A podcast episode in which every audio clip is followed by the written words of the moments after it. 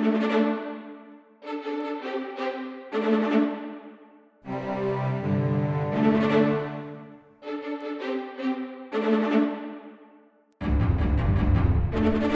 привет всем слушателям нашего литературного подкаста «Литера». Снова у микрофона Константин Малахов. И Александр Колосовский. А у нас в гостях сегодня основатель клуба «Лампа» Алексей Сахарчук. Здравствуй, Леша. Привет.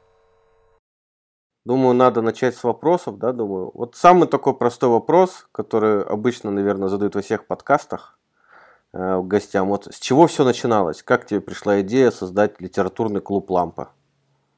А, я, когда бакалавриат закончил, пошел из-за того, что тогда еще писал стихи в магистратуру филологическую. Угу. Хотя бакалавриат был на социолога.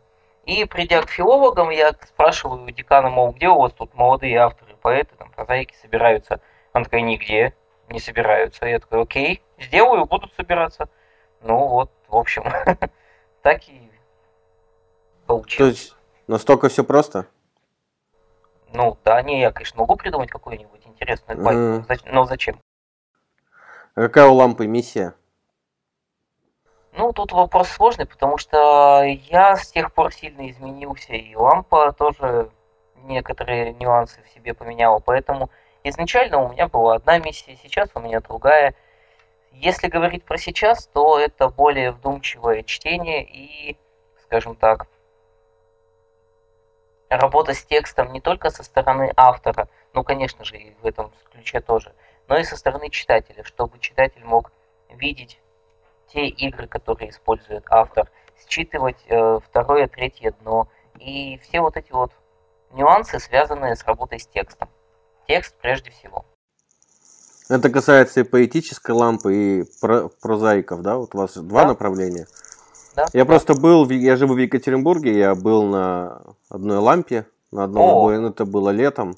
Отлично. Там, в библиотеке имени Белинского нас там собралось. Ну, там разные возраста, я вот что заметил, там были и очень взрослые мужчины, двое, они, один просто пришел послушать, поговорить, а второй даже свой рассказ принес про ягненка, я помню. И так вот э, девочка, по две девушки было, парень и, по-моему, и я. А, еще женщина была какая-то, но она в конце почему-то встала, ушла. Отдельно как будто бы пришла. Вот. Ну, в принципе, э, я вот э, фидбэк только получил со стороны больше, наверное, писателей, чем со стороны читателей. Хотя, может быть, и что-то и другое было. Ну, тут видишь, а, как получилось. Я два года назад, когда из Екатеринбурга в Петербург переехал, а, я, конечно же, продолжил и сам меняться, потому что люди это не камень, люди меняются. И поэтому на лампе много экспериментов провел. И вот питерскую лампу я уже веду в связи со своими какими-то взглядами, убеждениями. А Екатеринбургская, конечно же, остается в этом же ключе, но многое зависит от руководителя, и поэтому нюансы могут отличаться. И изначально, если брать миссию лампы, то это была а, миссия, собственно говоря, в том, чтобы улучшать текст тех авторов, которые к нам приходят. То есть работа на улучшение авторского письма. Поэтому, наверное, а, ты получил больше комментариев именно от авторов, которые тебе советовали, что как и лучше сделать, именно в плане твоего текста. То есть на читателей это уже не, не то чтобы изначальная такая ориентировка. А ты знаешь, что я заметил? Я вот сейчас участвовал в конкурсе «Пиши за гроши». Угу. Там было 28 человек участвовали в этом заходе, это был четвертый заход.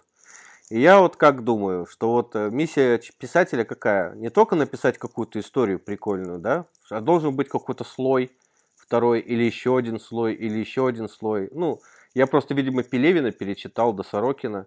Но смысл был в том, что я в свой рассказ заложил еще один слой.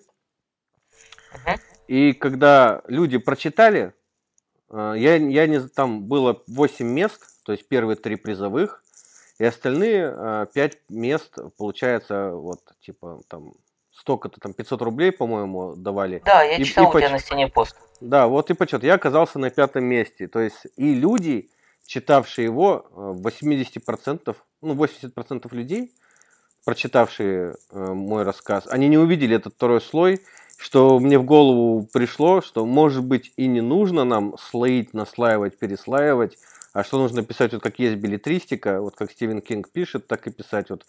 А, потому что, когда я был в Лампе, они там достаточно хорошо в слоях покопались. То есть они что-то увидели, что-то не увидели, может быть, потому что мне не хватило опыта это передать.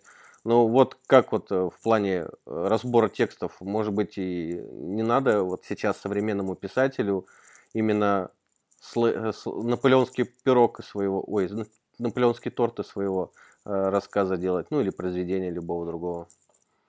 Ну, я тут ничего особо нового не скажу, так прописной истины по поводу того, что не думаю, что мы имеем право говорить, что нужно, что не нужно. И думаю, что для... Однажды вот есть поэтесса на Урале, а, Виталина Тахаржевская. И она сказала фразу, что на любой текст найдется свой читатель. Вот в этом плане работает во все стороны. И на самый дерьмовый текст найдется свой неискушенный читатель, и на самый ис- искушенный текст найдется свой, ну, грубо говоря, сноб, который будет э, любить этот текст и превозносить его над всеми. Поэтому тут пусть автор выбирает, что ему нужно. Если аудитория, тогда, пожалуй, да, тогда, пожалуй, свои это скорее будет приятным бонусом и необязательным элементом.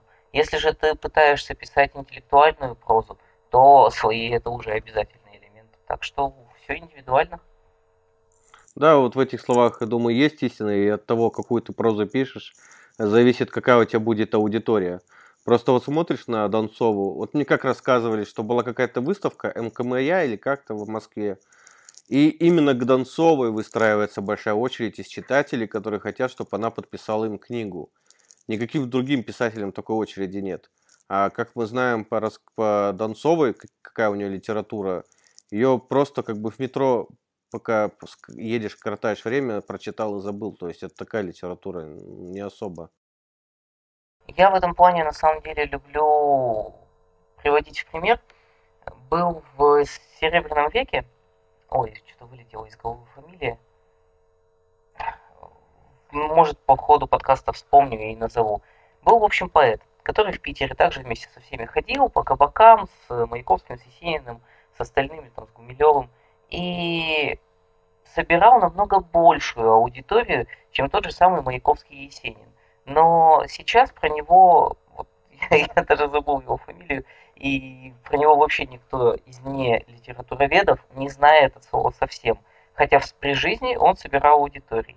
А все почему? Все потому что через э, десятилетия к нам дошли только те фамилии, которые воспроизводились в текстах у литературоведов, у филологов, у учителей и так далее, и так далее, и так далее. Сейчас я не уверен, что эта ситуация повторится, потому что у нас есть интернет, который помнит все. Но в общем и целом для меня это иллюстрирует очень хорошо, что популярность не влияет на то, запомнишь ты или нет, если у тебя есть такая амбиция. И популярность никак не сказывается на качестве текстов. Поэтому тут надо самому автору выбрать. Хочешь писать хорошие тексты, качественные, ну тогда смирись с тем, что популярность как бы не в, пери... не в приоритете. Хочешь писать э, для популярности, ну тогда и не заморачивайся над качеством, а смотри на другие показатели. Угу. У тебя, Костя, есть что спросить? Есть, Леш, а как вот ты замечал, меняются ли люди, вот, которые ходят в литературный клуб с того момента, как вот они в первый раз пришли, вот поделились своим произведением, как-то это же было все-таки непривычно, просто меня приглашали в литературный клуб местный, я еще не был, ну, какое-то чувство, и со временем как-то это меняет людей, то, что вот они продолжают писать, делятся этим в определенной группе. Становятся ли они лучше, хуже?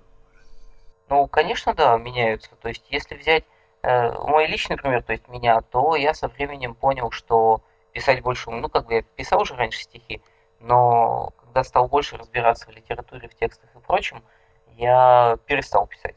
И многие, ну, не многие, но некоторые точно так же, ходя в клуб и понимая, что как работает текст, и что можно, что нельзя, ну, что, что можно, что нельзя, сделать со своими силами, то есть что у него получается, что не получается.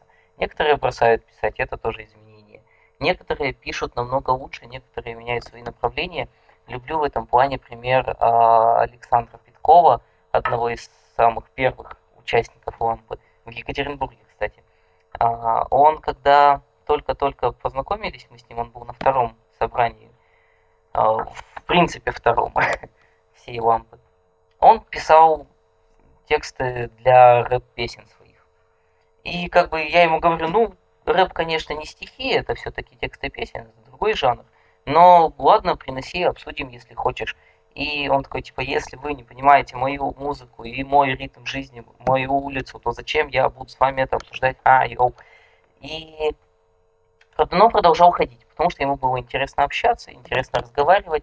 И в итоге на текущий момент уже много лет он не пишет никакого рэпа, пишет стихи, пишет прозу, и он э, публикуется в толстом журнале литературном, литературная интеллигенция уральская его знает и уважает и публикует, поэтому и, и на данный момент он прочитал книжек уже в несколько раз больше, чем я со своими организаторскими вечными походами на мероприятия вместо чтения книг. Так что вот есть как позитивные кейсы, когда рэпер становится принимаемым в литературном, э, литературной интеллигенции человеком, так есть и кейсы, когда человек понимает, что он писал до этого, ну швак какой-то, перестает это писать и продолжает читать хорошую литературу. Это вот, например, со мной так произошло. И знаете, в этом плане я не думаю, что второй кейс на самом деле тоже сильно плохой, потому что вдумчивых читателей в этот сегодня у нас не то чтобы много. И я себя тешу мыслью, что я один. Мы, кстати, недавно в одном из подкастов обсуждали как раз такое популярное явление, как батл рэп, которое взлетело недавно, особенно, uh-huh. в России, особенно в России, если ты не знаешь самые большие просмотры в мире батл рэпа по отношению, да. Может быть, это все-таки какая-то уже, не знаю, новая форма подачи текста, подачи поэзии. Может, людям сейчас так интересней какую-то информацию получать. Я не говорю о том качестве, что там очень большой процент вообще текста такого мусорного, но вот в целом, как форма, не думаешь ли ты, что это может быть просто что-то новое и нам, старожилам, старперам, кажется неприемлемым? Не, почему неприемлемо? Это отличная форма работы с текстом. Они используют многие приемы, которые описаны в поэтическом ключе, типа тех же самых аллитераций, когда один и тот же звук повторяется. Ну там типа шелестит, э, шуршащее шаболда. И везде вот этот ше создает вот этот эффект шелестения, хотя казалось бы откуда. И вот с такими примерами вот сегодня будем еще обсуждать клип э, Нойза, он тоже там на созвучиях играет очень хорошо. Поэтому у них есть преемственность какой-то традиции, есть. У них есть просто другая форма подачи, другой, другая цель написания этих текстов, ну, так, было бы странно, если бы мы сто лет писали для одного и того же одно и то же. Поэтому все нормально, что это меняется. То, что мне не очень нравится, если пытаются рэп назвать новой формой поэзии, потому что, ну, поэзия вообще понятие такое абстрактное, очень субъективное, и может быть поэтический не только текст, может быть поэтическая музыка, очень поэтичная скульптура, выражение, поэтому поэзия это не только про стихи. Но при этом новая форма поэзии, да то чтобы новые, это речитатив, это смесь песен и текстов. Отличный вариант, почему нет? Я не думаю, что это что-то плохое. Рабатл вообще на самом деле за счет своей конкуренции заставляет людей работать с текстом, и это замечательно. Ну, я тут э, недавно, не так давно, то есть имел общение с человеком, музыкантом, он говорил, что ну, зашел вообще, вообще разговор о поэзии как таковой, и что мы не видим сейчас таких вот поэтов, как раньше вот э, люди жили, появился Маяковский, и все читали Маяковского в газетах, там, в журналах, не знаю, где не могли читать. Но были личности, которые несли вот это слово через поэзию. А у нас, я говорю, в России почему-то сейчас я этого не вижу, нет такой популярности поэзии, на что он сказал, что сейчас поэзия ушла, наоборот, типа в музыку. И поэты, это значит э, все вот эти вот новые музыкальные э, направления, то есть в роке поэты, типа группа Алиса и вот этот Кинчев поэт считается. То есть это вот наши современные поэты. Вот ты как ну, это? Нет, я их именно поэтами я их точно не назову. Мне хотелось бы, чтобы было отдельное слово для авторов песенных текстов, потому что это совсем отдельное искусство, которое имеют отдельное искусство, отдельное ремесло, которое имеет свои законы построения текста, свои законы исполнения текста. И написать хорошую песню, чтобы, надо иметь не меньший талант, чем написать хороший стих. Но не каждый стих песни, и это все-таки разное. И Кинчева я поэтому в привычном плане, как стихотворца, не назову, потому что если с литературной точки зрения его тексты разбирать, там будет очень много провисаний. Но как только ты эти же самые тексты кладешь на музыку и слышишь в исполнении, эти тексты становятся на уровень выше. Поэтому надо понимать, что система оценивания текстов песен и текстов стихов – это разные системы оценивания. И один и тот же текст будет по-разному. Ну, на самом деле, да, когда ты слушаешь Кинчева с музыкой, ты слышишь песню, а когда ты слышишь э, Есенина, допустим, в исполнении э, Александра Малинина, ты слышишь стихи, хотя он поет. Это, это видно прям, на самом Может деле. быть и это, но я, в общем, вел-то все это к чему? Потому что я не могу назвать рэп вот этой новой поэзией, но я точно могу объяснить, почему сейчас нету широко известных поэтов. Потому что поэты, которые были широко известны, вот типа того же самого Маяковского, Есенина, э, Евтушенко, Осадова, Рождественского, это все истории, когда государство занимается концертной программой исполнителя и устраивает им гастроли. И в этом плане они были очень хорошо, с очень хорошим государственным продюсингом, так сказать. И сейчас государство просто не заинтересовано в трате бюджета именно на такой формат мероприятий, потому что есть, как кажется государству, более эффективные форматы. Те же самые, то же самое телевидение по факту отчасти выполняет функции, которые раньше выполнял тот же самый Маяковский. Потому что вот в Екатеринбурге есть... А, Маяковский приезжал уже в Екатеринбург с э, концертом своим. И там есть вот такая история, что ему передавали кучу записок, рабочие, которых согнали на этот концерт. Ну, административный ресурс был всегда. И Маяковский сидит, значит, читает эти записки, а там вопросы вот все одинаковые. И он им отвечает вот про рабочую партию, про то, что надо быть молодцами, двигаться вперед и прочее. И его, мол, в этот момент берет тоска, и он чуть ли не после этого завершает свои гастроли на какой-то период. Я это к чему? К тому, что гастроли поэтов на тот момент государством воспринималось как форма трансляции своих идей. Сейчас эта форма трансляции есть через интернет, через телевизор, поэтому поэтов не продюсируют, а своей, своего института продюсинга, как у рок-певцов, например, у поэтов нет. Поэтому у нас нет знакомых э, известных имен, но поэты-то между тем есть, если заглянуть в журнальный зал и толстые журналы. Хотя бы в них. Вот это продюсирование, я помню, что я у Булгакова прочитал, там был союз писателей. Писателей, да, да, да. да, помнишь, там было такое. Вот я в тогда. Мастере и Маргарите, да? Да, да, да, да, да, да, в Мастере и Маргарите это было. Да, да, было там такое. Что, Костя, ты еще что есть у тебя? Да, кстати, если насчет музыки, если не знаю, знали вы или нет, но для группы Ария тексты писала поэтесса тоже. Да, по, и еще какой-то поэт Елен, по-моему. Там двое было, потом Елен Хорошо. ушел. Ну, основные вот эти вот хит, хиты, которые все знают, да, это вот это вот она. Так что тоже вот такой сплав металла Нет, со замечательно, словом. но просто тут, э, видишь, не все, что пишет поэтесса, это стихи. И поэтесса вполне себе может писать публистические заметки в газету, может писать песни, может писать научные статьи. И поэтому, ну, типа, если поэтесса написала песню, это не значит, что это Э, именно стих. Это вот на самом деле тоже хорошее сравнение есть. Берешь э, книжку со стихами Высоцкого, и ты пытаешься их читать как стихи, а у тебя прямо просится, чтобы они, чтобы они пелись. Потому что там есть чуть ли не припевы, потому что там есть э, у тебя уже, ты представляешь, как это можно сыграть, ты видишь, как это можно спеть, и берешь книжку стихов, и, и по факту вот у Высоцкого каждый стих это песня.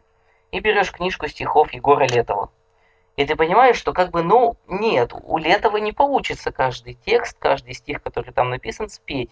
Как минимум, потому что у него есть там стихи из трех строчек, стихи, которые написаны в три столбика а, и по пять строчек, и их можно читать как слева направо через столбики, так и сверху вниз, так и змейкой, и, в общем, там можно такой конструктор устроить. То есть не каждый текст поэта будет песенным, и это надо понимать. И не каждая песня может стать стихом, да? Да, конечно, конечно. Но, некот... Но некоторые песни, меж тем, даже без музыки и без исполнения, вполне себе выглядят как полноценные стихотворения отличного качества. Поэтические. Угу. Вот про новый формат я тут э, не так давно ковырялся, увидел, что у вас в литературном клубе Лампа СПБ угу. появляется новый формат, где вы обсуждаете песни. Тут не только текст, но и их исполнение, и музыку. У вас уже прошло... Это было 5 сентября, сегодня у нас, по-моему, 14, да? 15. А, 15. У вас как прошла эта встреча? Что было? А, у нас с этим форматом на самом деле довольно интересная история в том плане, что в, Екатери... в Санкт-Петербурге проходит две встречи одновременно, потому что людей много приходит, и если их все на одну встречу запускать, то конструктивного диалога не выходит. Поэтому я в одно и то же время, только в разных местах, сделал два собрания. И вот не могу же я быть в двух точках, вместо... мне помогают ребята, тоже организаторы лампы, и у одного из таких организаторов давно лежала душа больше к песням, нежели к стихам. Не так давно, в середине августа, к нам пришел песенник, попросив разобрать свои песни – мы никогда этого не делали, у нас нет устоявшейся методики и понимания того, как вообще надо разбирать песни. Мы только знаем, что ну не как стихи, но как, не очень-то понятно. И мы что умеем, что можем, что подумали, что правильно высказали песеннику. Он послушал, сказал, что ему было дичайше интересно, что он будет э, рекомендовать своим друзьям и прочему, и не будет ли у нас это еще. И подавал, ну, рассказал, какие из комментариев ему, как автору, было интересно услышать, какие а, комментарии для него были бесполезны. И мы такие думаем, так а что бы не сделать, попытаться хотя бы новый формат. И провели одну встречу. На этой встрече я лично не был, потому что я был на встрече поэтов в тот день. Но ребята рассказывают, что прошло замечательно в том плане, что автор пришел, услышал фидбэк и ушел с позитивным настроем, что у него такого опыта не было – Ему было это дико полезно и интересно. Там мы строим комментарии, конечно же, не только с ориентацией на текст, но и на исполнение и на музыку, но мы же не музыканты, чтобы оценить музыку в плане там сольфеджио, терции, я не знаю, вообще в этом не разбираюсь. Мы не то чтобы певцы, чтобы оценить его качество голоса и качество пения, поэтому там мы свой фидбэк, свою обратную связь строим скорее по принципу развернутый ответ по поводу того, как твоя песня воспринимается слушателями. Какие места кажутся затянутыми, каких местах вроде по тексту идет лирическое настроение, а ты почему-то на нас орешь. Или в каких местах, наоборот, нужен напор, э, ну, эмоциональный, а ты там что-то промямлил, скомкал эти слова, эту строчку.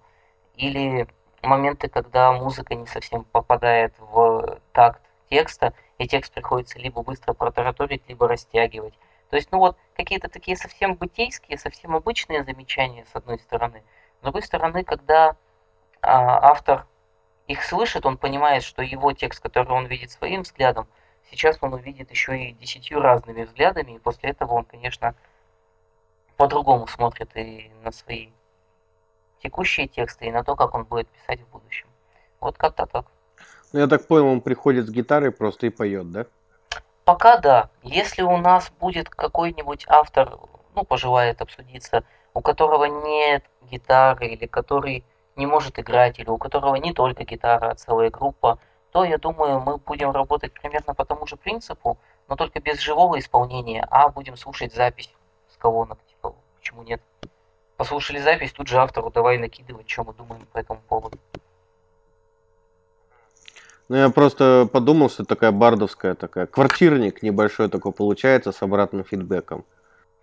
Ну да, но только вот у нас есть а, отличный Слоник Фест, и вообще, в принципе, бардовская тусовка в Питере э, развита. И вот этот автор, который приходил к нам в середине августа, до этого бывал на всех бардовских сходках. Но он говорит, что там из-за того, что сидят такие же авторы, как ты, они тебе говорят слишком узкопрофессиональные вещи, они тебе не говорят реакцию обычного слушателя. и там не уделяется так много времени каждому исполнителю, как уделяем время мы. То есть у нас вот на три часа собрания один автор, и, ну, конечно, ему приятно все три часа слушать всякое разное про себя и свои тексты. А на бардовских собраниях тебе максимум там, ну, 20-30 минут выделят, скажут в общем и целом плохо или хорошо, и отпустят дальше. И какие-то конкретные нюансы текста или конкретные места исполнения не обговариваются. А так, да, в общем и целом похоже на квартирник. Мне интересно, будет ли у вас такой опыт э, у вашей лампы, когда к вам придет рэпер? Он придет, включит минус и начнет читать. Вот это было бы, мне кажется, для всех там интересным сюрпризом таким. Я давненько уже хотел сделать э, подобие лампы, но только рэперской, но при этом я понимал, что рэперы вряд ли захотят ковыряться в тексте так же сильно, как это хотят поэты. И у меня была идея сделать YouTube канал, но при этом я максимально далек от видеоформата. Ну, мне просто не в кайф его делать. Мне просто скучно. И я не смог найти человека, который бы меня подхватил на этой волне, чтобы помочь в организации. Поэтому пока ничего нету, но если появится и если придет, я лично буду рад.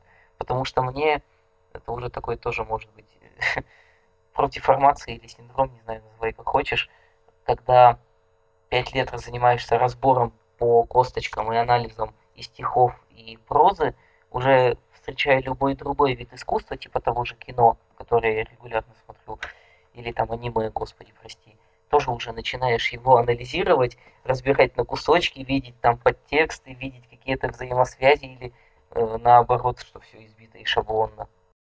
Угу. Ну, раз мы говорим о музыке, мне кажется, стоит поговорить о этой неделе, которая нашумела очень здорово. Это в том числе клип Тимати. Ну, я все на Ютубе смотрю. Клип Тимати Москва, который схлопотал полтора миллиона дизлайков.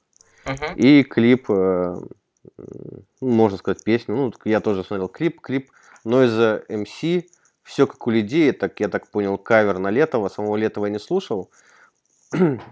Вот я как понял э, из того, что произошло, потому что сам э, Тимати максимально сделал, ну, свою работу сделал так, что она оказалась максимально далека от людей, вот от самого народа. Это, то если брать даже политические вот эти игры, то те политики, которые ведут издалека, свысока свои дебаты, обращения к, ну, к будущим потенциальным избирателям, они меньше зарабатывают очков, Э, в свою пользу, чем тот э, депутат, ну, кандидат, который очень близко к народу и как бы такой немножко побратался, такой вот, такой вот близкий, как будто свой. В том числе это произошло и с Noise MC. Он даже по видеоряду, он оказался в такой э, рабочей одежде обычного работяги, и тексты и все остальное, они были намного ближе к народу. И, его, и сразу же вся эта лавина людей, которые возненавидели Тимати с его Москвой, она такая большой такой большим таким потоком перетекла в лайки, наоборот, э, получается, но ZMC. Вот, а что вот вы, ребята, можете сказать по текстам этих вот ребят? Ну, насчет клипа, Саш, я с тобой соглашусь, конечно, когда гламурный чувак выходит на какой-то сверхмодный балкон, там, я не помню, какого-то небоскреба, и говорит, как здорово жить в Москве, такой, та, такой жизнью, да, как у него, то, естественно, это, ну как, это просчет авторский, то есть это просто, знаешь, так вот он сделав не, по, сделал не подумав, я бы так сказал. То есть совместив ряд текстов, к кому он обращается. Поэтому тут просто такой, не знаю, мне кажется, это просто, знаешь, заказ такой, очень быстрый, очень ну, наглый в том плане, что он очень хорошо виден, поэтому... Да, это, да, это заказ, это видно заказ, но ведь э, он мог э, постараться, ведь ему же не просто так это все дали. Мог, конечно, конечно. Я же тебе говорю, ну это сделал так, на, на отцепись, как можно сказать в подкасте. Красиво. Просто, да, сделал в своем стиле. Он привык делать гламурно, на этом играть, и он, скорее всего, даже не подумал о том, что кому это адресуется и как это будет сравниваться, как это в голове будет картинка с текстом соотноситься. Поэтому, да, он тут виноват и как артист, и как автор текста, и как исполнитель чего-то заказа. Наверное, может быть, у него потребовали деньги назад. Ну, текста там как такового, если честно, нет. Там единственное, что в самом деле хороший видеоряд сделан, потому что выбран был день, где все эти текстуры будут красиво видны, все это было обработано. Вот к оператору Вообще А ты, никаких знаешь, а, ты, а, ты знаешь, ты знаешь, Саш, я просто когда этот клип глянул, мне там рядом, не помню, другой клип YouTube подсказал. И вот эти вот все красивые нарезки города на закатах, вот эти вот камеры пролетающие, это оказывается отдельная контора вообще снимала, которая занимается вот этими вот такими съемками кусков, таймлапсов, красивых пролетов над городами. И они просто у нее купили эти куски, быстренько нарезали из них клип. Ну, и То есть всё. вообще, вообще на конвейерно все, да, сделали? Ну, это халтура, по большому счету. Очень качественная, но идейно это халтура даже на заказ. Ну, на самом деле, мне очень понравилась картинка. Это контора, которая этим занимается, они молодцы, потому что картинка сочная. А ты, Лев, что думаешь? Вот ты посмотрел, слушал тексты вообще вот это вот? Да, э, да. Я про политический контекст а, буду, если к нему отсылать, то только вот в плане текста, потому что, ну, мне не хочется затрагивать момент в плане того, как там, что больше находит отклика у людей, что меньше. Потому что мы уйдем от литературы, и мы пойдем в социологию, политологию. Я по бакалавриату социолог, я, меня может понести был банально. Я, я бы не хотел. То есть я не против поговорить, но просто типа, чтобы сохранить формат. Хорошо. Вот. А если по тексту, ну блин, я не знаю, сравнивать текст Тимати и текст Нойза, это как сравнивать школьное сочинение и прозу любого состоявшегося автора. Ну типа, что там, Москва, Москва, Москва сияет яркими огнями. О боже, какой неожиданный новый образ. Сияет яркими огнями. Сколько автор думал над этой строчкой? Ну типа, тут только есть, тут только парочка интересных образов и очень много просчетов очень много халтуры. Я не считаю, что это качественная халтура. Это не качественная халтура. Это прям ужасный и текст, и исполнение, и сама концепция клипа. Единственное, что здесь хорошее, это действительно вот эти вот с- снятые видеомоменты. Но при этом они хороши в отдельности. А как они нарезаны, это бессмысленный винегрет. Без какой-то идеи, кроме того, что, господи, красивая Москва. Ну окей, красивая Москва. Дальше что? Это не художественный замысел. Это просто винегрет Ну, он, он, он, он просто пытается прославить художника, который сделал эту Москву якобы такой красивой. Ой, ну, вот если в этот социальный контекст, ну, понятное дело, это заказуха, ну, понятное дело, это все куплено. И они, как у нас э, в стране постоянно и делаются, у Пневмослона есть тоже песня на этот счет, сделать на отвяжись и бабки попилить, тра-та-та. Ну, вот они так и сделали.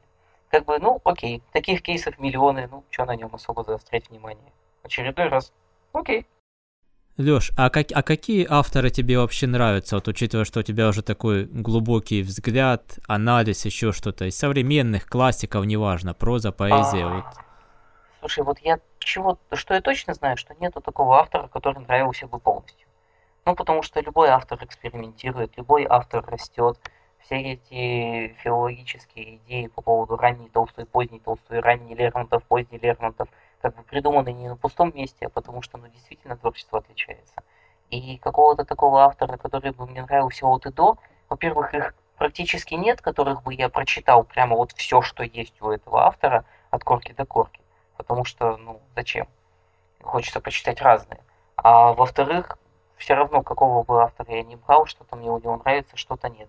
Но я могу сказать, какие авторы мне... э, Произведения чьих авторов мне нравятся чаще, чем мне нравится. И в этом плане, если взять прозу, то мне, например, безумно нравится каждая книга из, которых, из тех, которые я читал, у Генри Лайна. Это историко-мифологическая фэнтези, что неожиданно. Э, В том числе, если взять, допустим, поэзию, о, мне даже вот, слушай, не знаю, что тупик поставил. К поэзии-то я последнее время более придирчив. Ну, пускай будет э, Евгения Изварина. Это автор из Екатеринбурга, которая очень много экспериментирует, поэтому у нее эксперименты бывают неудачные, но те, которые удачные, мне вот лично бьют в самое сердечко, так сказать. А, есть, если брать не прозу, не поэзию, а ту же самую музыку, но при этом с русскими текстами, да вот Липной за МС, который мы заявили, но почти никак не обсудили, это отличный текст, прежде всего, потому что помимо речитатив, речитатива, который он есть, который есть в тексте, который реализован исполнителем, помимо этого есть куча аллитераций созвучий. Помимо этого есть куча отсылок на творчество Летова, потому что, ну вот, в качестве примера, например, когда там говорится про лед и майора, где же у него эта строчка, сейчас я открыл текст. А вот, лед под ногами майора ломается легче. У Летова есть песня, где есть строчка «Мы все лед под ногами майора, лед под ногами майора». Петь не умеют. И помимо этого есть отсылка на другую песню Летова, где бродит дурачок по лесу, ищет дурачок э, глупее себя. А в тексте Нойза строчка, где он говорит про то, что типичное счастье дурачка мещанское, ну что-то вот такое, я не помню цитату искать. А мне, знаешь, показалось, что он майора имеет в виду самого Путина, что когда происходит какая-то жопа в России, началась вот эта жопа в России, у него начался, ну, образно ломаться под ногами лед, но майор не утонет, майор, если что, в батискафе. И я вспомнил, как он в батискафе спускался в то время, как митинги в России начинались. Он поехал куда-то, спускался в батискафе куда-то там под воду. Помнишь, такое было? Я думал, что это к этому отсылка. Тут тем-то и хорошо качественное произведение, что его можно трактовать в разных разрезах, и оно в каждом по-своему. То, что ты говоришь, конечно же, я тоже увидел. Помимо этого, батискаф – это замкнутый шар, и это еще можно трактовать как вот эти каски на росгвардейцах, из-за которых их не распознать, и поэтому они ничего не боятся. И сам майор, как бы тоже стоящий среди росгвардейцев и оцепления среди ОМОНовцев, он как бы тоже в, сказке, в каске, поэтому он тоже не боится. Тут много можно всего а, натрактовать. Или взять, например, если мы маленько в социальные отсылки уходим, в конце самого клипа. И это ваши сыновья, будьте благоразумны, не нарушайте общественный порядок. Это то, что говорили в громкоговорителе во время митингов в конце июля, начале августа. Тут очень много да, вот этих помню. социальных отсылок и на актуальные, но помимо этого, ладно, сделать текст на актуальные события, это дело не особо-то, скажем так, изысканное в том плане, что, ну, это часто происходит. А вот сделать такой текст, который будет и отсылать к творчеству предыдущих авторов, признанных, и отражать текущие события, и при этом чисто по ремесленным критериям будет скроен очень гармонично. Вот сделать такое произведение дорогого стоит. Помимо этого, если мы возьмем видеоряд у этого клипа, то когда он говорит, что подарит вот эта офицерка на белом коне набор из солдатиков, где три, три солдатика, двое мента на одного человека. На заднем плане выносят картину трех богатырей, где богатыри стоят слева и справа, а в центре стоит Noise MC. Как бы два военных чувака на одного Нойза. Даже вот в плане визуальных вот таких вот рифм у него все хорошо построено. И поэтому это шикарное произведение. Да-да, я, кстати, вот э, по поводу вот этого момента, где там вот этот кусок между припевом про майора в батискафе, про СМИ голосят. А, есть такой видеоблогер немецкий, ну, в Германии, не знаю как. Uh-huh. Он, его Терра зовут, он, он смотрит русские клипы, именно рэп исполнителей. Ну, не только русские, но очень любит русские и озвучивает. И он прям подготовился, 4 часа готовился, значит, к этому клипу. А, он пытался осознать, ну, перевод скачал, пытался осознать. И вот, вот этот кусок из-за того, что очень много отсылок, всяких аллюзий и так далее, вот он понять не смог. Он сидит, смотрит, там, вот, когда Noise MC читает майор, если что в батискафе, он говорит, вот я, говорит, вообще интерпретировать это не могу, о чем он говорит. То есть э, вот настолько вот у Нойза в его текстах очень много слоев, прям, прям очень много. Ну, знаешь, как оно, мы смотрим в Библию весь день, ты видишь свет, я вижу тень. Тоже поэт, кстати, сказал. Уильям да. Блейк. Хорошо сказано, хорошо. Я бы даже сказал отлично, на самом деле. И это очень классно иллюстрирует то, что интерпретация текста читателем, которая, конечно же, происходит в процессе чтения, это более важный момент, чем замысел автора. Потому что, особенно если касаться тех авторов, которые умерли, то есть всех классиков, всех признанных практически, мы никогда не узнаем, что они э, задумывали, а даже если мы и узнаем, это абсолютно не важно. Потому что читая текст, мы не играем в разгадывание ребуса, чтобы отгадать, что было задумано. Мы получаем новый опыт. Если взять ту же самую литературу в школе, для чего ее преподают в том числе? если вообще не в ключевом моменте, чтобы дать школьнику, как молодому человеку, набор определенных психологических ситуаций, набор определенных эмоциональных состояний, чтобы увеличить, увеличить его опыт, его кейсы, которые он знает, которые он видел, в которых он побывал хотя бы отдаленно как наблюдатель. И в этом плане не важно, что задумывал автор, важно, что почувствует школьник, какой опыт из этого текста он для себя вынесет. И поэтому интерпретация школьника в его жизни будет намного важнее, чем замысел автора в жизни школьника. Ну, ты знаешь, ты очень вовремя, да, кстати, вспомнил про школьную программу. У нас весь прошлый подкаст был этому посвящен. Мы так размышляли, ворчали о том, как вообще, если смысл тех произведений, которые преподаются в школьной программе, возможно ли там 16-18-летнему человеку, у которого столько вокруг всего происходит в этом возрасте, не говоря уже сколько внутри всего происходит, гормонального и около того, можно ли до него донести все вот эти вот, как ты говоришь, смыслы, воображения, слои? Есть ли у него в этом возрасте внимание и желание? Ну, конечно, есть. Если бы не было, ну, были бы овощи. Как бы дети это тоже люди, и мы тоже люди, мы все одинаковые, просто с разным опытом, с разным видением и восприятием. И Конечно, можно и нужно с ними делиться, что, чем-то обсуждать что-то, только мне не нравится сама постановка вопроса донести до них какие-то идеи. Вот если мы хотим сделать из человека э, носителя какой-то идеи, то мы относимся к нему по факту как к неодушевленному предмету.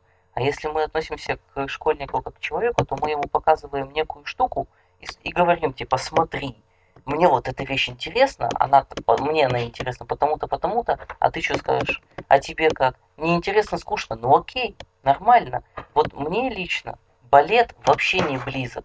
Но это же не делает меня быдлом, потому что есть масса других художественных сфер, и кино, и литература, и музыка. И если мы показываем какой-то текст школьнику, он говорит, нет, меня с этого не штырит, ну окей, это нормально. Школьник не обязан любить все то, что мы ему предлагаем. Это ну, ты знаешь, человек. просто, просто еще есть такой эффект, очень нередкий, который мы тоже обсуждали, что по прошествии времени, когда ты читаешь там Достоевского того же, ты совершенно иначе это воспринимаешь. Ты думаешь, да, вот это действительно он подчеркнул, вот это он выделил, вот это здорово. А многие, когда в школе это читают, ну, думают, ну что за хрень, вот заставит и столько времени потерять непонятно на что. То есть я имел в виду вопрос, вот ты вспомни свою школьную программу по литературе. Э, доходит ли она в этом возрасте вся? Я вот что хочу спросить. Ну, вся, конечно, нет. Любой предмет, который ты преподаешь, не доходит. Ну, не вся, хорошо, пускай не вся, большинство. Просто я вспоминаю себя, как я читал школьную программу, которую я читал не всю, потому что меня тогда больше увлекало фэнтези. А Тараса Бульба, я помню, я прочитал, прочитал залпом, меня это отложило глубокий отпечаток. И, конечно же, для меня в фокусе внимания были детско-родительские отношения, которые там показаны, я тебя породил, я тебя убью, знаменитые, и другие нюансы их а, разговоров и воспитательные моменты. И это я прочел на ура. Но меня, конечно же, абсолютно не волновал а, исто- исторический момент, насколько там а, отражен. Меня не волновало социальные какие-то проблемы, которые там поднимались. А, как бы, понятное дело, мы не можем требовать от школьника понимания всего, что можно понять из текста. Но мы точно можем рассчитывать на то, что какой бы текст мы ни показали школьнику, у него хоть что-то, но отложится в голове. Даже если это что-то будет банальное, фу, скучно, я ничего не понял, не запомнил и никогда к этому не вернусь, это тоже реакция. Негативная или нулевая, но реакция. И дальше идет просто методика подбора необходимых текстов. И с классикой в этом плане, почему происходит понимание через несколько прочтений? Потому что мы больше начинаем понимать социальное окружение персонажей, тот культурный контекст, в котором они находятся. И почему мы это понимаем не с первого раза? Потому что от нас этот контекст далек. Банально по времени, по устройству государственному и прочему. И чтобы понять чувства персонажей, которые классической литературе описаны, нам надо прежде всего хотя бы как-то настроиться на тот тип общества, который был в тот момент исторический. Поэтому понятное дело, что те же самые комиксы, манга и супергероика, как современный городской миф находит больше отклика, потому что тут контекст знакомый. Ну, мы знаешь, мы еще просто сошлись в мысли на том, что все-таки, наверное, важную, самую важную роль во всем этом играет учитель. Вот как ты говоришь, чтобы он мог э, ввести немного в эпоху, как-то настроить на то, что, что происходило, как происходило, как эти люди жили, почему это именно так и эдак. То есть, если все это не подать определенным образом, то это ну, в, большей, в большей степени мимо пройдет. Ну, конечно, да. Это это я согласен, тут как бы обсуждать особо нечего. Ну, это вот, видишь, ты, Леша, так рассуждаешь, и вот мне бы такого учителя в 11, 10, 11 классе, потому что с, первого, ой, с 5 по 9 у меня был очень хороший учитель по литературе, она могла заинтересовать почти в любом произведении, которое нам подавали. С 10 по 11 класс началось там Толстой, и все остальное, там Достоевский с своим преступлением, наказанием пришел. И мне это было неинтересно, но она так, она так хотела, нам внушить то, что она прочитала рецензии, видимо, она всякие читала и так далее, она нам пыталась внушить, что именно это автор. Вот ты говоришь, что нельзя школьнику два, ну, двигать, двигать идею, потому что мы к нему относимся как к неодушевленному предмету. Она, получается, к нам так и относилась, получается, что потому что прочитала Белинского «Света лучше в темном царстве», и я сочинение, заметь, сочинение, то есть это мое личное мнение должно было быть, мой личный взгляд на эту грозу. Я написал, что считаю, что она слабая женщина утопилась. Она мне поставила два только потому, что это не то, что она говорила на уроке, что это светло луч в темном царстве. Вот мне кажется, да, на самом деле, что именно нужны учителя, в первую очередь, мыслящие и правильно подающие, которые знают, что, допустим, литература – это не точные науки, и что можно понять по-разному. И вот я, кстати, был у вас на лампе, и когда мы прочитали рассказ этого мужчины взрослого про ягненка, я немножко в таком непонятном ступоре был, что для меня рассказ был странным, выглядел. Там были воодушевленные животные. Я спросил у автора, а о чем ваш рассказ? И парень, который был на лампе, он говорит, здесь уже как бы нельзя спрашивать, не надо, потому что ты должен свои вынести выводы из рассказа, а что имел в виду автор, это уже его, в общем-то, личное дело. Ну да, да, я согласен со своим коллегой. Ну, тогда еще один вопрос задам, вот тоже про лампу. Давайте продолжим. Uh-huh. Вот у меня вопрос. А еще какие-то нововведения ждут в будущем литературный клуб? А, ну, смотри, у нас сейчас только начался эксперимент с песенной лампой, который вполне может и не удастся, и мы его закроем. Посмотрим, потому что тут, помимо хорошей концепции, конечно, очень важно, как это все пойдет у конкретных организаторов, у конкретных участников. И я думаю, что если у меня будут Э, какие-то силы на эксперименты, то я его, их буду реализовывать в контексте вот песенной лампы. А так, у нас, видишь, очень много идей, очень мало людей, которые э, хотели бы за это взяться. Потому что идея подкаста, например, у нас родилась еще полгода назад. Мы хотели сделать серию подкастов с питерскими писателями самых разных направлений. Благо, и знакомств, и контактов хватает. Но у нас не доходят руки банально того, чтобы это сделать. Думали сделать свой журнал, но, во-первых, не доходят руки, но это ладно. Не очень-то понятно тоже, в каком виде его делать. В бумажном, да кому он нафиг нужен в бумажном. Раздарим друзьям, они их тоже не прочитают. В электронном, ну, может быть, но опять не очень понятно для чего. И, короче, вот идей-то хватает. Вопрос только за какую из этих идей мы возьмемся. Пока мы взялись за песен. Ну вот, кстати, по поводу журнала, то просто можно делать, да, электронную версию и запрос на печать. Просто кто хочет, тот взял себе, напечатал экземпляр. Я просто разговаривал по этому поводу с литературным конкурсом «Пиши за гроши». Говорю, вы же могли, можете для себя сделать так, что вы самых лучших своих писателей, которые вас занимали первые три места, допустим, за пять, пять заходов собрать эти рассказы и типа первый выпуск также сделать со вторым выпуском. Говорю, если бы я попал, например, в этот выпуск, я бы купил этот сборник рассказов даже в печатном виде. Это будет и сам этот продвигать э, проект, и аудитория будет расти, и доверие к аудитории, потому что там как устроено? Там по 500 рублей платишь в общий фонд. Я и потом читал, я знаю. Да, да, вот. И поэтому, когда я туда пришел, для меня сначала был вопрос, а не мошенничество ли это? А тут, если будет такой бэкграунд богатый, хороший, живой, то есть я даже предлагал ребятам в чате, давайте сделаем в каждом городе маленькие литературные сборы. То То есть пиши за гроши Урал, и все собираются, те, кто участвовал пиши за гроши, в определенное время там пишем, собираемся, обсуждаем. Также по всем, там, допустим, городам, пиши за гроши Питер, пиши за гроши Москва. Это был бы очень хороший бэкграунд для самого продвижения этого проекта, вот. Я забыл, о чем а, я хотел сказать. Если ты не против, я перехвачу пока.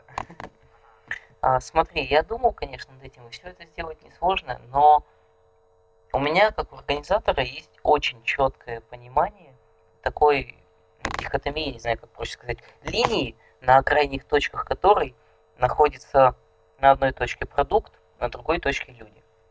Если мы делаем что-то для продукта, то мы отдаляемся от людей, и нам на них становится чем ближе для нас, тем, чем главнее для нас продукт, тем менее важны для нас люди. Если взять концепцию «пиши за гроши», то там нету фокуса на каких-то конкретных людей. В том плане, что главное, чтобы был хороший конкурс, главное, чтобы был, допустим, хороший журнал с качественными авторами, и главное, чтобы эти авторы однажды появились, дали нам тексты, поучаствовали в конкурсе. Если же мы берем лампу, то тут скорее фокус внимания перемещен в сторону людей, потому что важнее, чтобы конкретный человек, пришедший к нам, стал лучше разбираться в текстах, лучше научился читать все вот эти вот свои смыслы. Если он автор, то, конечно же, чтобы он лучше научился писать, но при этом лучше, чем раньше, не значит хорошо. Потому что к нам иногда приходят новички, и они растут, но, допустим, с, там, не знаю, с абсолютно ужасных текстов до обычных текстов они выросли, но обычные тексты это все еще проходняк. И для меня важно, чтобы конкретные люди к нам пришедшие становились лучше. А если мы будем делать журнал, то видишь, мы не сможем всегда гарантировать отличное качество этого журнала, потому что если мы будем публиковать своих авторов, даже если они растут, это не всегда будут интересные тексты для абсолютно случайного читателя. И если мы не будем публиковать своих авторов, тогда мне придется выходить, условно говоря, на рельсы той концепции, которую я адресую к «Пиши за гроши», когда будет главное получить хороший текст, а не уделить время человеку. И в этом плане тут, я думаю, нету хорошего, плохого, верного, неверного. Просто каждый организатор или группа органи- людей, которые организовывают какой-то процесс, сами для себя решают, что им важнее. Мне вот популярность и прочее, ну, нафиг не нужны. Мне главное, чтобы люди вокруг становились умнее, и вот на это я и работаю. А там, кстати, не видно, потом впиши за гроши, что происходит под коркой, э, потому что он выкладывает только основное, а основная движуха происходит именно, там создается чат, пиши за гроши, и люди, участники в нем общаются, там очень теплая атмосфера, и люди прям друг другу друзья добавляются и дружат. То есть в этом плане там есть какая-то человечность, несмотря на то, что... Ну, это человечность, как... которая возникла из инициативы, скорее, самих участников. Да, да, да. Организатор, как организатор, сделал здесь только один момент. Создал чат и сказал, можете туда вступать. Ну, может быть, он еще модерирует моменты и сильно э, в сильно острых конфликтах как-то вмешивается, пытается сгладить. Я не знаю, но я предполагаю.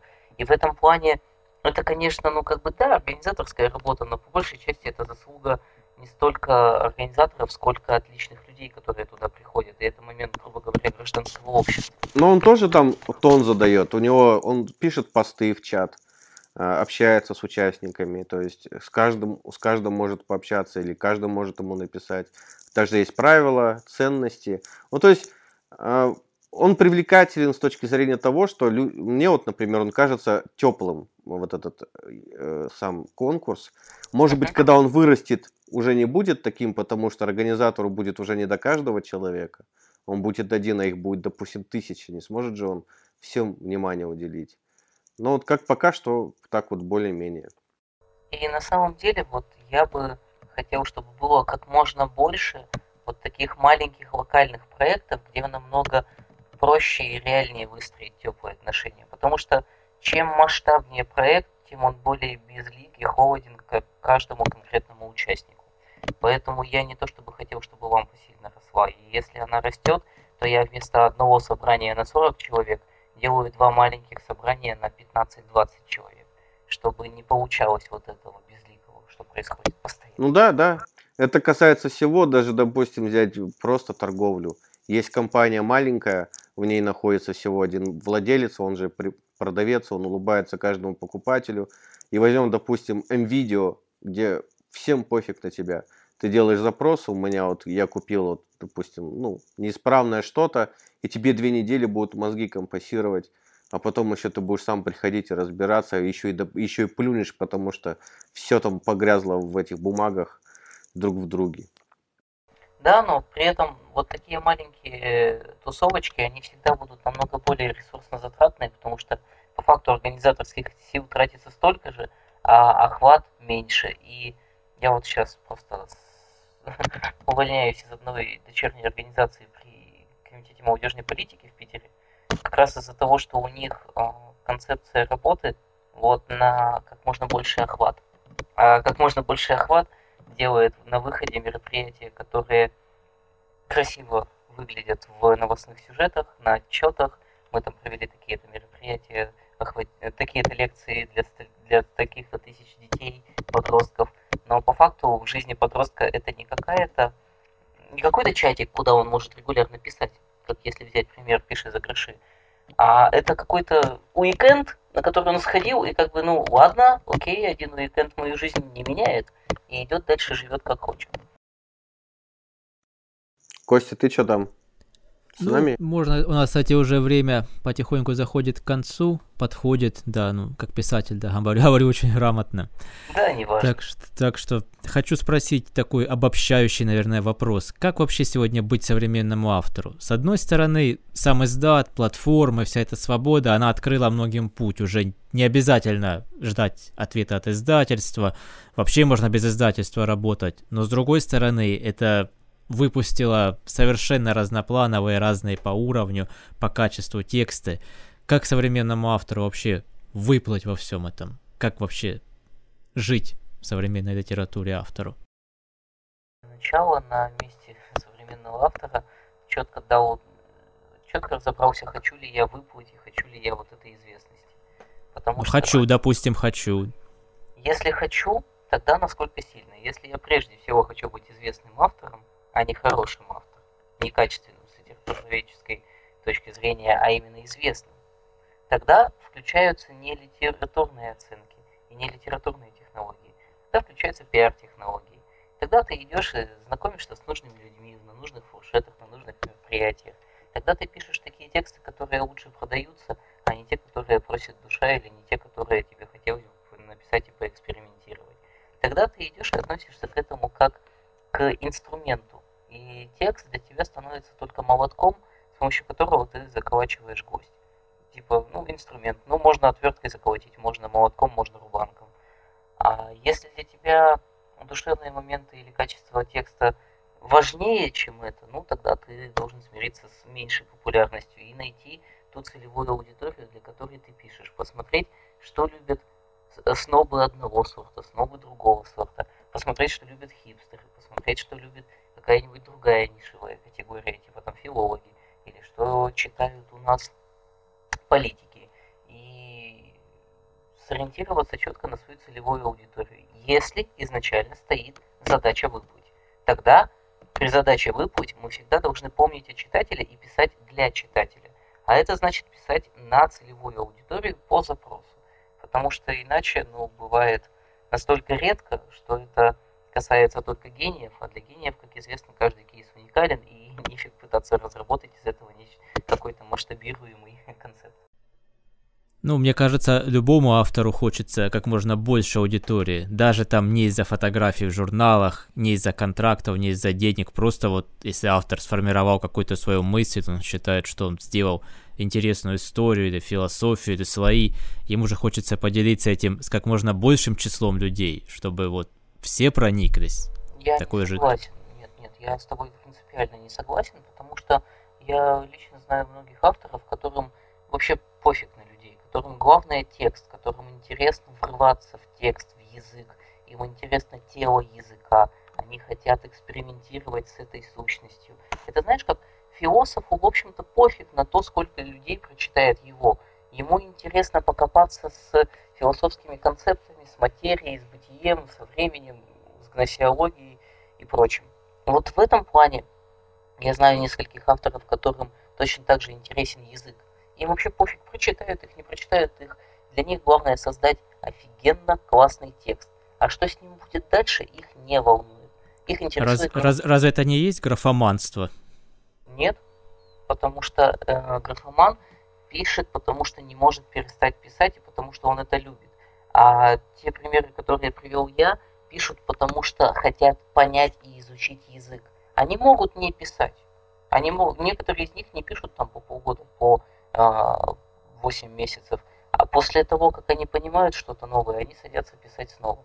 Графоман это случай, когда человек не может такое долгое время оставаться ничего не Может быть, это особая форма какая-то графоманства. Нет, я не осуждаю твою точку зрения, не говорю, что там ты прав или я, это не важно. Просто для меня писатель всегда существует в связке с читателем. Ну, и... вот, ну вот смотрите, Стивен Кинг графоман, вот он же много пишет, он, по-моему, по 3-2 романа в год выпускает. Получается, что он не останавливается. Вот он графоман. Ну, кстати, а... неправда, он не по 2-3 в год пишет уже и не писал. Это ему приписали немножко. Ну хорошо, роман в год. Даже Чем если, что, роман. чтобы маленько уточнить понятие, я под графоманом как раз понимаю вот такой несколько, может быть, медицинский момент, когда человек именно имеет манию к графу, то есть к письму. Я не говорю, что графоман это плохой автор или некачественный автор, или человек, который пишет там отстой вообще галимый и не может прекратить. Нет, человек может быть графоманом, но при этом писать классные тексты. Это тоже может быть, но при этом он останется графоманом, потому что он не может не писать.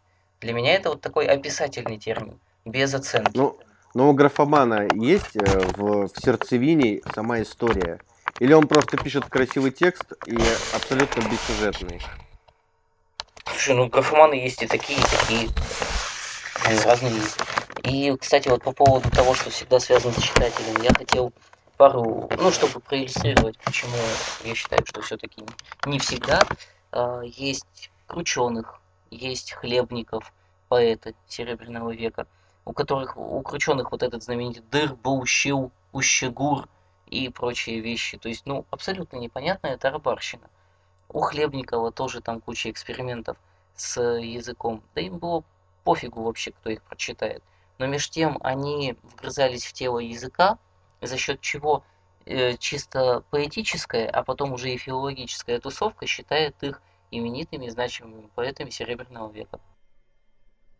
Ну вот тогда, в принципе, можно, можно перефразировать. Писатели ли те, кто не ищет своих читателей? Писатели ли они? Или они просто как ученые при работе с текстом? Нет, ну, конечно, писатели. Почему-то у тебя идет четкая привязка писателя к э, количеству читателей. И типа, если читателей нет, то это не писатель. Я с этим не согласен. Я знаю одного человека, который с тобой бы согласился двумя руками, это мой друг, который говорит, что текст существует только в тот момент, когда его читают, а если он написан, но его не читают, то значит он не существует. И есть такая позиция, но я противник ее. Ну, это то же самое, как вот, допустим, мы тебя не знали, мы тебя не видели, для нас тебя не существовало. Но это не значит, что тебя нет. Ты об этом да, хочешь это, сказать? Это, это, это очень напоминает солипсизм, вот как раз о котором ты говоришь, и я не то чтобы его сторонник. Это такая же квантовая механика у нас в литературе. Пошла. Да нет. Ладно, я... Там же, тоже Стивен Хокинг там проблему разбирал, когда ты выходишь из комнаты, остается ли там стол или нет.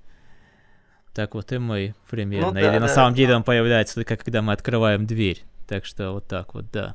Похоже так. на эксперимент, да. Ну что, ребята, у нас вроде бы мы наговорили на часик. Саша, у тебя вопросы есть какие-то?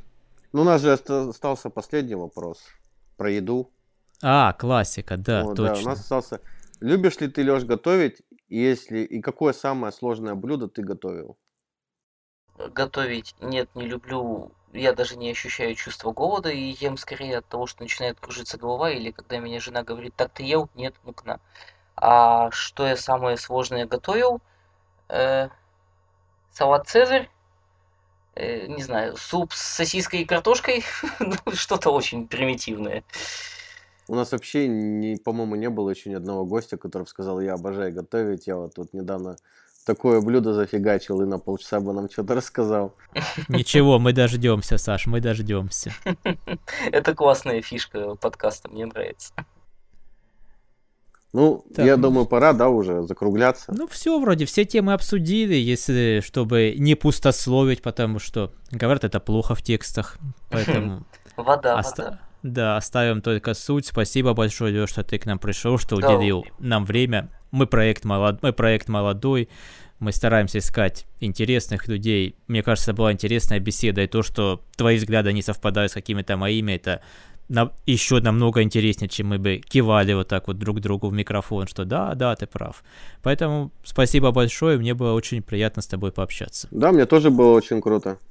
Это полностью взаимно, ребят. Спасибо вам, что вы существуете. Всяческих вам благ. Если надо будет а, подсказать интересных людей в литературном мире, обращайтесь. Я и вас порекомендую, и вам порекомендую.